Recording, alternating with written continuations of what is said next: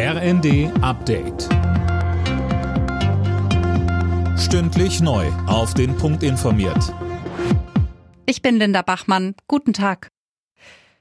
Was die Lieferengpässe bei Kindermedikamenten angeht, könnte es zumindest kurzfristig Erleichterung geben. Sönke Röhling, Gesundheitsminister Lauterbach hat sich mit den Krankenkassen auf eine Lösung geeinigt. Ja, hat er bereits vor einigen Wochen angekündigt, etwas gegen die Probleme machen zu wollen. Und jetzt hat er die Krankenkassen mit ins Boot geholt. Ergebnis für Februar, März und April werden die Festbeträge für bestimmte Medikamente ausgesetzt. Heißt, die Pharmafirmen können mehr für die Medizin verlangen und das soll eben Anreize schaffen, dass sie auch mehr produzieren. Das Ganze kann aber nur eine Zwischenlösung sein, heißt es. Nachhaltig sei das nicht. Immer mehr Bundesländer lockern ihre Corona-Maßnahmen. So hebt Sachsen ab kommender Woche die Maskenpflicht im ÖPNV auf. Thüringen, Berlin, Brandenburg und Mecklenburg-Vorpommern ziehen Anfang Februar nach. Naturkatastrophen haben auch im vergangenen Jahr enorme Schäden verursacht.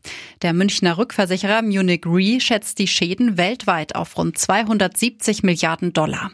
Finn Riebesell berichtet. Besonders heftig betroffen war Nordamerika, vor allem durch Hurricane Ian, der im September einen Gesamtschaden von etwa 100 Milliarden Dollar verursachte. Aber auch Europa blieb nicht verschont. Deutschland litt im Sommer teilweise unter Hitze und Dürre, während in Frankreich und Spanien extreme Hagelschauer wüteten.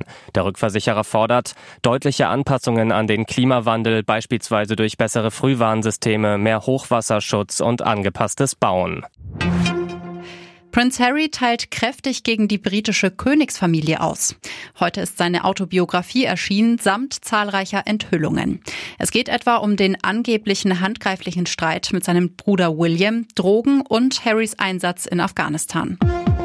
Alle Nachrichten auf rnd.de